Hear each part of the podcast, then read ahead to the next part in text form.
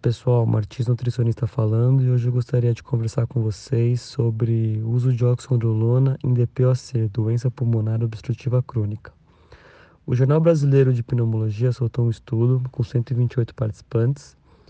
Eles iam fazer o uso de oxandrolona 10 miligramas duas vezes ao dia para segurar as perdas de massa magra, que a DPOC é uma doença muito catabólica, e também para aumentar o tempo de duração e a distância da caminhada deles por dia, que antes eram de 6 minutos no começo do estudo. E foi muito relevante o uso de oxandrolona para segurar a massa magra, obviamente, e também para aumentar o tempo de caminhada e a distância.